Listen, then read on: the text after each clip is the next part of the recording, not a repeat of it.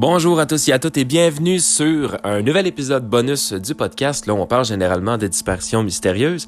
J'espère que vous allez bien. Moi, ça va très bien. Et pour ceux qui ne connaissent pas le podcast, eh bien, euh, bienvenue à vous. J'espère que le podcast va vous plaire. Je vais vous mettre en contexte. Volatiliser, c'est un podcast où on parle de disparitions mystérieuses. Il y a 10 épisodes par saison. Présentement, on a 5 saisons de sortie, ce qui veut donc dire qu'il y a 50 dossiers de personnes disparues disponibles sur le podcast au moment où je vous parle. Et puis, euh, entre chaque saison, on fait des épisodes bonus, comme c'est le cas aujourd'hui. Et dans ces épisodes bonus-là, on parle de d'autres sujets mystérieux, euh, mystérieux, de true crime, et qui n'a pas rapport avec les disparitions mystérieuses, nécessairement. Et on se garde sur plein de sujets. Je vais vous donner des exemples de ce qu'on peut parler dans, euh, dans les épisodes bonus. En fait, on peut parler de meurtres non résolus, comme on peut parler aussi de meurtres qui ont, qui ont été résolus. On peut parler de morts mystérieuses. On peut parler de corps qui n'ont jamais été identifiés. On peut parler de d'histoires, euh, par exemple des fusillades, euh, des histoires assez sordides, évidemment. On peut parler aussi des pires émissions de télévision, des pires écoles, euh, des pires chaînes YouTube. On peut parler de célébrités qui ont un lien avec le mystère ou le true crime, tout simplement. Donc, on peut, c'est vraiment large. On peut parler de crash d'avion. Donc, vraiment, euh, c'est large. On peut parler d'un peu n'importe quoi. Donc, j'espère que le podcast va vous plaire. Et aujourd'hui, eh bien, vous l'aurez deviné, c'est un... C'est un épisode que j'ai enregistré il y a un bout de temps, mais que euh, je me suis rendu compte qu'en fait, l'audio ne, ne, marchait pas. Donc, en fait, euh, je le réenregistre un petit peu plus longtemps, mais de toute façon, vous, ça paraîtra pas parce que ce podcast sort le 18 mars et euh, moi, je suis en décembre. Je suis euh, le 28 décembre au moment où, euh, où j'enregistre ça. Donc, euh, ça faisait déjà un bout de temps que je l'avais enregistré. Mais c'est pas grave, je vais le réenregistrer. C'est un cas que j'aime quand même. Euh, j'aime quand même beaucoup. Et puis, c'est un cas qui est, qui est, frustrant, par exemple. Je vous cacherai pas que ce cas-là est beaucoup frustrant. Donc, attendez-vous à ce que ce soit quelque chose d'assez. d'assez sordide. Mais aussi, c'est quelque chose de frustrant. Donc, euh, j'ai hâte de, de partager ça avec vous. J'espère que le podcast va vous plaire. Et puis, on va débuter. Il s'agit du dossier de Tommy Burkett. Tommy Burkett était un étudiant au Marymount College en 1991. Mais le week-end du Thanksgiving, il a été retrouvé mort dans la maison de ses parents en Virginie. Les autorités ont considéré qu'il s'agissait d'un suicide, mais ses parents pensent qu'il a été assassiné. Et là, c'est là que le mystère va commencer, en fait. On pense qu'on lui a peut-être demandé d'être un agent de stupéfiants infiltré pour le DEA et qu'il a peut-être découvert des preuves de la vente de drogue illégale à Marymount, dans le collège, en fait. Son meurtre et sa mise en scène de suicide auraient été dissimulés non seulement par le collège, mais également par des agents chargés de l'application des lois de l'État et du, gouvernement fédéral. Donc là, on croit que il aurait été engagé pour, euh, disons, euh, disons, essayer de récolter des preuves que certains étudiants vendaient de la drogue au collège, etc et qu'on l'aurait finalement tué parce qu'il aurait découvert des trucs. Donc ça peut paraître tiré par les cheveux, mais vous allez voir que c'est, disons, euh, son meurtre était vraiment, euh, est vraiment louche. Le 30 novembre 1991, Thomas Burkett, 21 ans, a quitté la maison de ses parents dans le comté de Fairfax pour rendre visite à d'anciens copains du lycée à Centerville, en Virginie. L'ami de Tommy euh, vivait à environ 10 km de la maison des Burkett. Tommy est arrivé chez son ami peu après 20 heures. Et vers minuit, le 1er décembre, Tommy a quitté la maison de son ami et s'est arrêté à un guichet automatique. La caméra du guichet automatique a filmé Tommy en train de se retirer de l'argent et d'être approché par trois hommes blancs. À 2 heures du matin, Tommy a appelé ses parents pour leur faire savoir qu'il restait chez son ami et qu'il serait à la maison vers midi.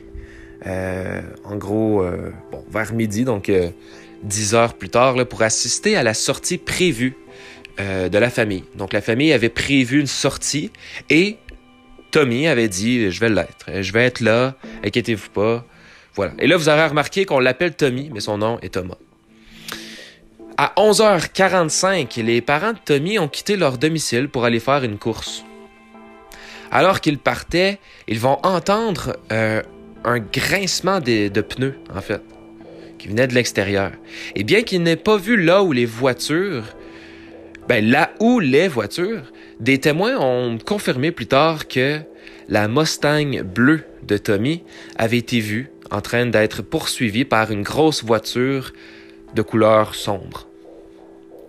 Après que ses parents soient revenus de leur course, ils ont été surpris que Tommy ne soit pas encore à la maison.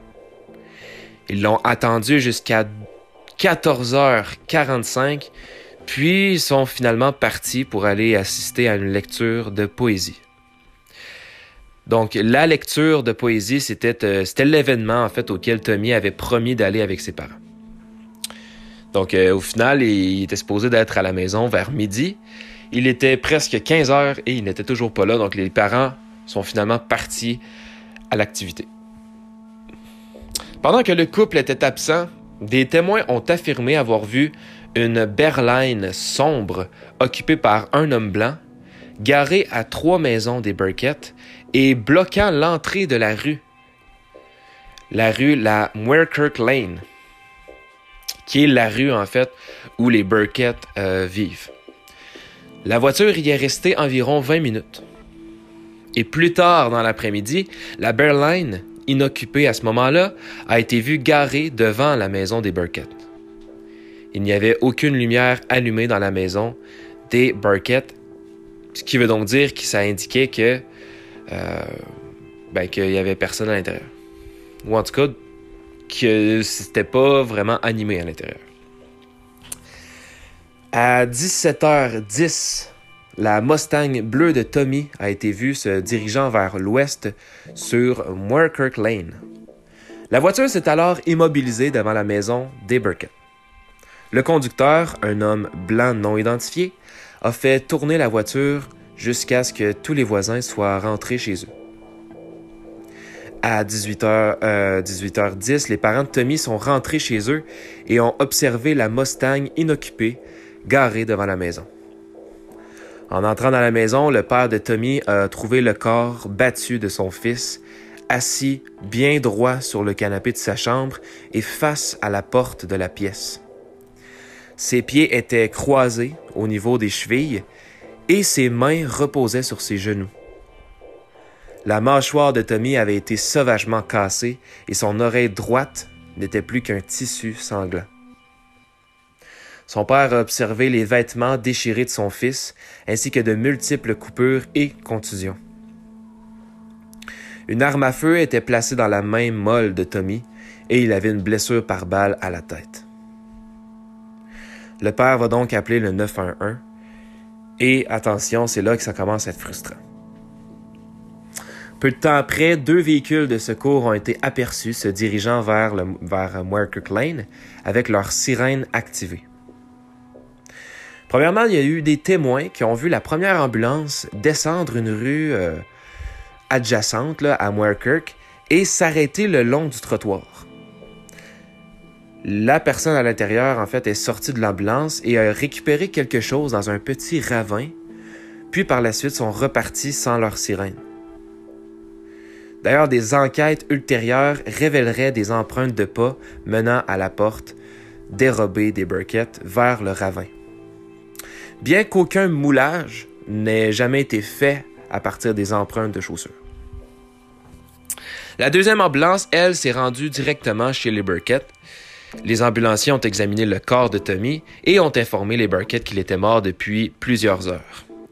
Puis, contre toute procédure, il a quitté à la fois le corps, mais également la scène.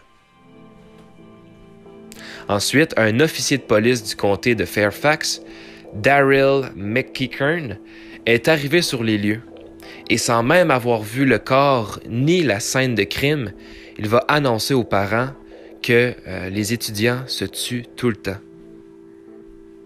Il a également ajouté Ne vous blâmez pas. Donc là, il est en train de dire aux parents Écoutez, les adolescents sont toujours en train de se suicider. Euh, vous n'avez pas à prendre un blâme pour ça. Donc là, il est en train de, sans même avoir vu le corps, sans même avoir vu la scène de crime, il est en train d'annoncer aux parents que, bon, écoutez, selon les informations que moi j'ai, je vous annonce que c'est un suicide, je suis désolé, au revoir. Sans une once d'enquête ni avoir vu le corps, cet officier avait déjà conclu sur son rapport que Tommy s'était suicidé. Dans sa chambre, un relevé bancaire a été trouvé avec le message Je veux être incinéré, écrit dessus. Dans un acte apparent de négligence grave, aucune tentative n'a été faite par les autorités pour préserver la scène du crime. Aucune bande de police n'a été mise en place, la scène n'a pas été photographiée, elle n'a pas été dépoussiérée. Aucun échantillon de sang n'a été prélevé, même si le motif des éclaboussures de sang n'était pas conforme à la position du corps. La balle, il y avait une balle dans le mur en fait, et la balle dans le mur, derrière la tête de Tommy, n'a pas été retirée pour, euh, pour en fait l'enquêter. et l'arme n'a pas été examinée non plus. Aucun sang n'a été trouvé sur la balle, aucun moulage n'a été fait euh, pour des empreintes de pas qui, avaient été retrouvées d'ailleurs derrière la maison des Burkett. Le véhicule de Tommy n'a pas été fouillé à la recherche de preuves, de traces ou d'empreintes, même si des témoins ont vu un homme non identifié garer le véhicule devant la maison à un moment où Tommy était déjà mort. Aucune note au dossier n'a été faite sur la scène, euh, sur la mise en scène du corps, et de plus, aucune note au dossier n'a été faite euh, concernant la mâchoire cassée de Tommy, son oreille qui était complètement détruite, ni des égratignures, des contusions, des écorchures et de ses vêtements qui étaient déchirés également. Une seconde autopsie a permis de découvrir ces blessures, mais c'est pas les enquêteurs ni les ambulanciers qui ont découvert ça. Donc vous avez, en fait là, vous voyez que ça fait aucun sens. Écoute, ça, pourquoi que sa mâchoire aurait été pourquoi que son oreille euh, était qu'un simple petit tissu euh, avec du sang, pourquoi qu'il y avait des, des vêtements déchirés, pourquoi qu'il y avait plein de coupures sur lui, plein de blessures, si c'était simplement un suicide. En plus de ça, le quartier n'a pas été sollicité à la recherche de témoins, et lorsque des témoins se sont approchés des agents, on leur a dit qu'ils euh, ne voulaient pas les entendre. Lorsqu'une autre ambulance est arrivée pour emporter le corps de Tommy, l'agent Nathan Laney s'est moqué des parents alors que le corps de Tommy a été emmené à 19h06. Le détective en charge, Thomas Lyons, a dit au père de nettoyer le désordre. Donc, en plus de la grossièreté des propos du détective, cette action est un mépris flagrant de la nécessité de préserver la scène des crimes. Donc là, il vient de dire au père d'aller nettoyer le gâchis, d'aller nettoyer le désordre, alors que c'est son fils qui vient tout juste de mourir dans cette chambre-là. Donc, premièrement, c'est pas au père d'aller faire ça parce que si on dit d'aller nettoyer ça, c'est qu'on veut vraiment détruire les preuves. C'est ça que le père, il comprenait pas à ce moment-là. Il s'est dit, ben, ça, ça ferait pas de sens. Si je m'en vais nettoyer, je viens de détruire peut-être des preuves que mon fils s'est fait tuer.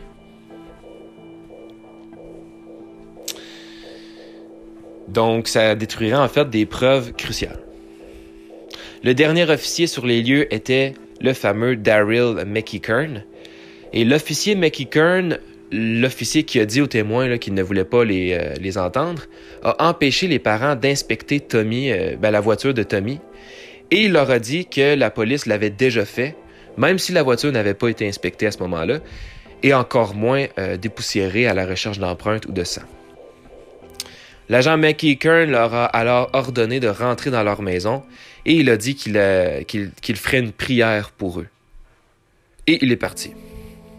À 19h06, tout le personnel de secours et les officiers, à l'exception de McKeekern, avaient quitté les lieux. Tommy Burkett était un, junior, là, en fait, à, à, MU, à l'automne 1991. Et euh, donc, disons qu'il allait graduer, en fait, du collège. Et euh, au cours de son semestre d'automne, il avait été harcelé à plusieurs reprises par les étudiants Philip Oley, qui euh, était un fils d'un policier, et Donald Adam McKeown, qui était le petit-fils d'un administrateur de l'université. Ben, je dis l'université, mais euh, je crois que c'est une université. Le harcèlement allait du vol aux agressions brutales.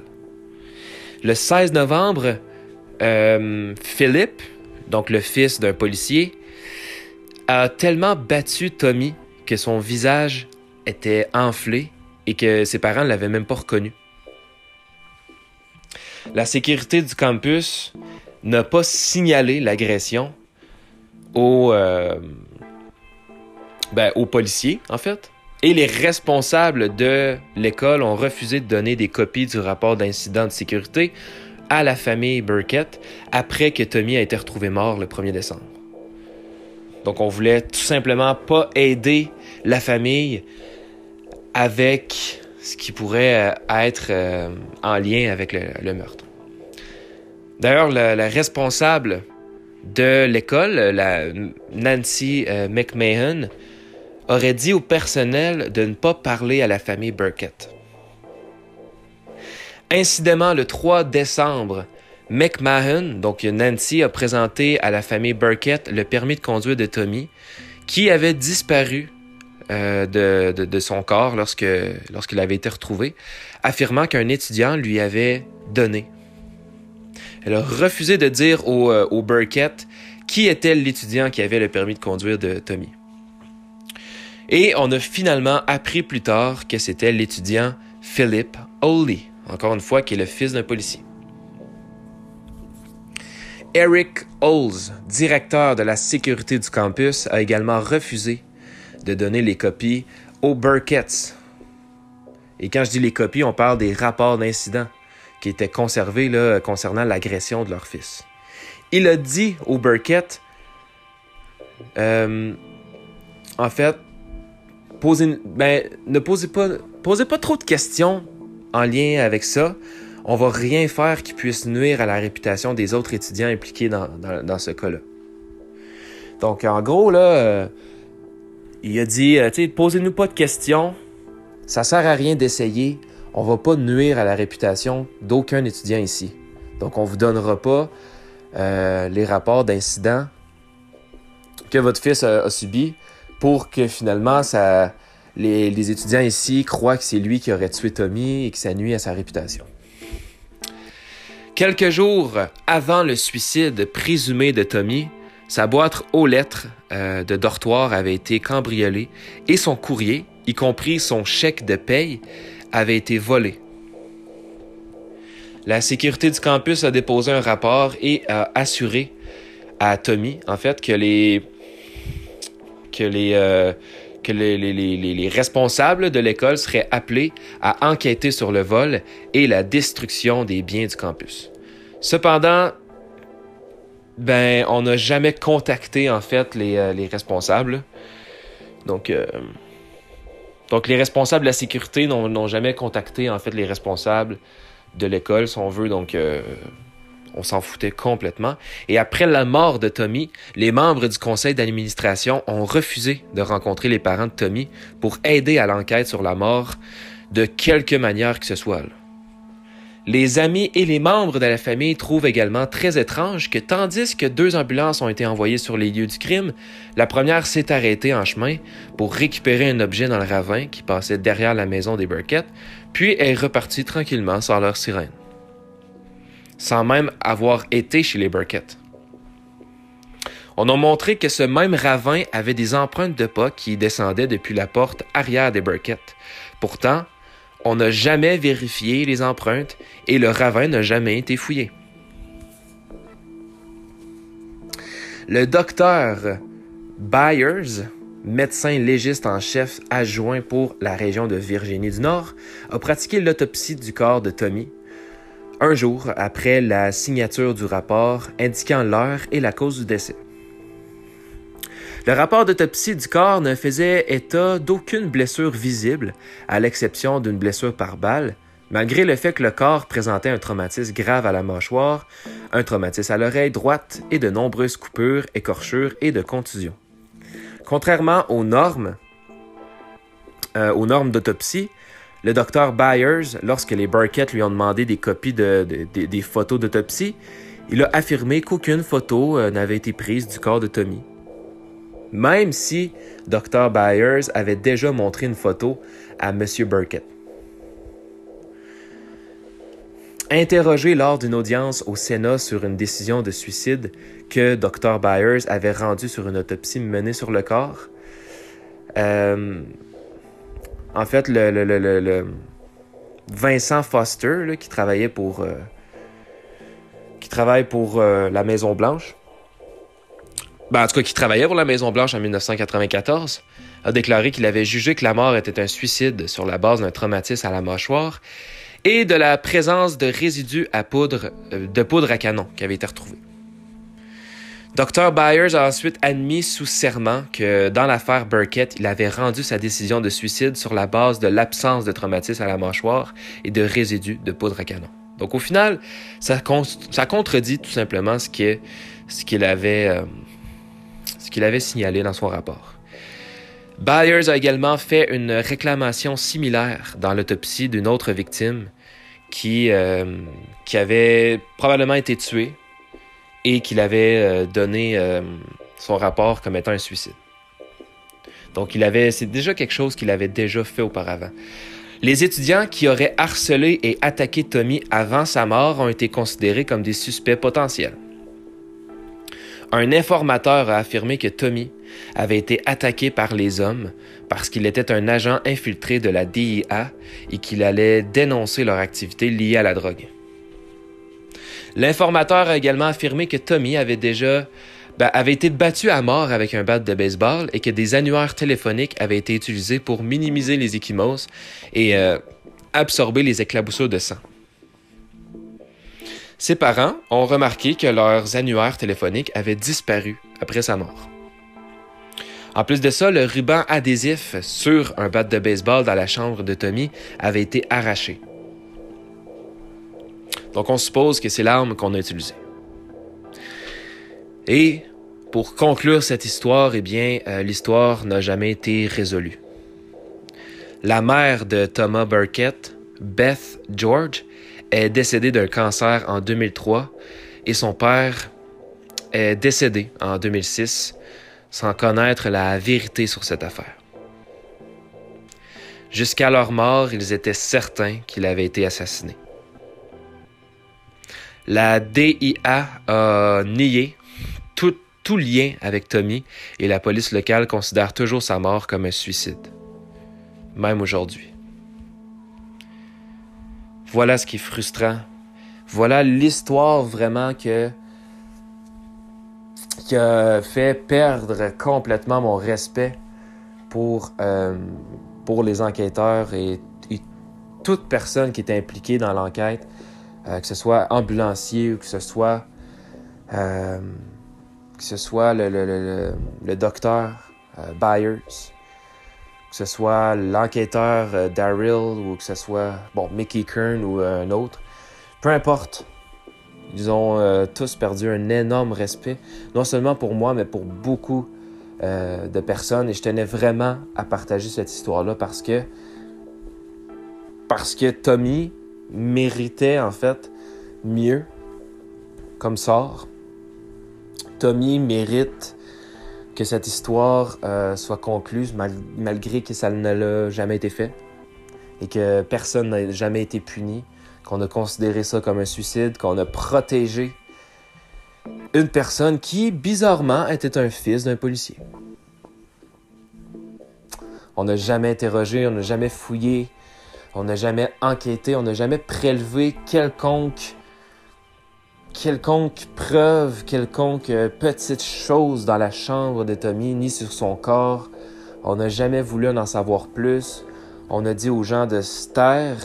On a dit aux témoins de ne pas parler. On a dit aux parents d'aller ramasser le bordel alors que c'était la scène des crimes de leur fils. Donc moi, je tenais vraiment à partager cette histoire-là avec vous, tout simplement parce que je crois que Tommy, c'est ce qu'il mérite au moins. C'est qu'on soit de son côté. Et euh, qu'on soit pas du côté, en fait, de, des autorités. Donc, je trouve que c'est un cas qui est extrêmement frustrant. C'est pas pour rien que je l'ai dit dans le, dans le titre. Je suis toujours convaincu également à ce jour que Tommy ne, ne s'est pas suicidé. On ignore ce que Tommy avait comme lien avec les personnes. C'était peut-être simplement des personnes. On sait que Tommy se faisait intimider par ces, euh, ces gens-là. On le sait que Tommy euh, s'était déjà fait agresser physiquement, qu'il se faisait voler des trucs. On parle même qu'il se faisait voler ses, ses chèques de paye. Donc, euh, il se faisait voler son argent, en fait. Il se faisait agresser. Et comme j'ai dit, il arrivait chez lui avec le visage tout enflé, au point où est-ce que ses parents euh, même pas capable de le reconnaître. Donc, c'est quand même très grave. Et jamais on a voulu, même si on a déposé une plainte là, à l'école, jamais on a voulu aller euh, punir les élèves en question. Il y a toujours, ils ont toujours, toujours, toujours été défendus, chose que je ne comprends pas du tout. Et euh, voilà. C'est une chose qui est extrêmement frustrante parce qu'on peut rien faire et de toute façon, ça s'est passé il y a, euh, il y a de ça là, 30 ans. Donc, euh, ça fait 30 ans que ça s'est passé. On s'entend que il n'y a rien à faire, mais c'est, je tenais quand même à vous le dire, à vous raconter cette histoire. On sait, comme j'ai dit, on ne sait pas les liens que Tommy avait avec avec ces, euh, ces gens-là. On connaissait pas la vie de Tommy, mais chose est certaine, c'est qu'il se faisait harceler, il se faisait intimider, il se faisait battre, et on n'a jamais rien fait. Donc juste ça, c'est extrêmement louche. Et en plus de ça, ben, il s'est fait massacrer avant de, de se faire tuer finalement. Et encore une fois, en fait, eux, ils ont eu ce qu'ils voulaient. Et en plus, ils ont été protégés. C'est ça qui est. Qui est, frustrant. Je dis eux, c'est peut-être une personne. C'est peut-être. Euh, c'est peut-être même pas le fils du policier. Mais une chose est sûre, c'est que c'est louche quand même. Donc, euh, donc voilà. C'était l'histoire. La triste histoire de Tommy Burkett. J'espère que c'est une histoire qui vous a plu. Euh, voilà. On se retrouve dans trois jours. D'ici là, ne disparaissez pas, ce serait dommage de faire un podcast à votre sujet puisque ce n'est pas une fierté de disparaître ou de commettre un crime quelconque. Vous pouvez me suivre sur les réseaux sociaux, euh, Facebook, Instagram, Volatiliser Podcast et même chose sur Twitter, Volatiliser TV. Donc n'hésitez pas, c'est là que je mets euh, lorsqu'il va y avoir des concours ou des euh, ou même juste pour venir me parler, pour me proposer des trucs, me proposer des cas bonus ou des cas de disparition mystérieuse n'hésitez pas. Ça va me faire plaisir de vous répondre. Donc, euh... Donc voilà, gros bisous à vous, peu importe où vous êtes. Merci euh, à la France, au Canada, la Belgique, la Suisse, les États-Unis qui sont euh, les pays qui m'écoutent le plus. Ça fait très plaisir. Je vais être là encore une fois pour partager plein d'autres histoires. En ce moment, je sais que on est que on est le 18 mars au moment où vous écoutez ça ou peut-être un petit peu plus tard, mais en tout cas au moment où ça va sortir, on est le 18 mars. Et euh, j'ai déjà jusqu'au 14 avril d'enregistrer. donc euh, moi en plus je suis le 28 décembre, donc euh, disons que j'ai presque quatre mois d'avance d'enregistrer de podcast et ça sort à, chaque trois jours. C'est ça qui est assez fou. Donc, donc oui, il va y avoir plusieurs bons cas. Ça sera pas. Il va y avoir beaucoup d'épisodes qui vont être assez courts mais c'est des histoires qui s'écoutent bien, des histoires qui vont vous faire plaisir. Je crois que voilà, ça va vous plaire. Il y a plein de premières fois, c'est ça qui est assez intéressant. Et, euh, également, ben, il y a plein de d'histoires qu'on est habitué d'explorer, de, d'explorer. pardon. Euh, par exemple, des meurtres non résolus ou des, des morts mystérieuses. Donc, un peu comme c'est le cas aujourd'hui, on peut, on peut dire que c'est une mort mystérieuse, mais j'avoue que je penche à 99% vers le meurtre. C'est trop, c'est trop bizarre en fait, c'est trop louche. Donc, euh, et en plus, la manière dont il était retrouvé. Tu assis, assis tout droit sur son canapé, avec les mains sur ses, euh, sur ses genoux. Euh, il a été retrouvé, voilà, tout droit sur son canapé dans sa chambre, face à une porte. Bref, tu sais, il a été retrouvé trop, trop bien placé. Ça a été vraiment mis en, en scène, donc c'est ça qui c'est ça qui est encore une fois euh, frustrant. Donc, je peux pas croire qu'il n'y a pas personne dans, euh, dans les alentours des autorités ou même, voire même des ambulanciers, qu'il n'y a pas personne qui n'a pas parlé de cette histoire-là. Je comprends pas qu'après 30 ans, il n'y a pas personne qui s'est manifesté pour. Qu'il n'y a pas personne qui a ça sur le cœur. On parle d'un. On parle d'un adolescent. Euh, d'un adolescent, là, je cherche son âge, en fait, je me rappelle plus trop. Ah, il a 21 ans. Donc on parle quand même d'un jeune adulte de 21 ans. Et euh, ça semble toucher personne plus que ça, même au fil des années. Il n'y a pas personne qui savait la vérité, qui s'est manifesté. Euh, je comprends pas. En tout cas, bref. Bref, dites-moi ce que vous en pensez de cette histoire. N'hésitez pas à venir, à venir m'en parler. Si jamais vous avez des théories même à partager, ça pourrait être intéressant. Donc encore une fois, merci de m'avoir écouté. Et euh, peu importe où vous êtes sur la Terre, je vous fais des gros bisous. Euh, passez une excellente journée, une excellente soirée, une bonne nuit, un bon matin. Peu importe le temps, peu importe où. Et on se retrouve euh, très bientôt, donc dans trois jours en fait, pour être exact, comme à l'habitude. Donc salut tout le monde et prenez soin de vous et de ceux autour. salut tout le monde.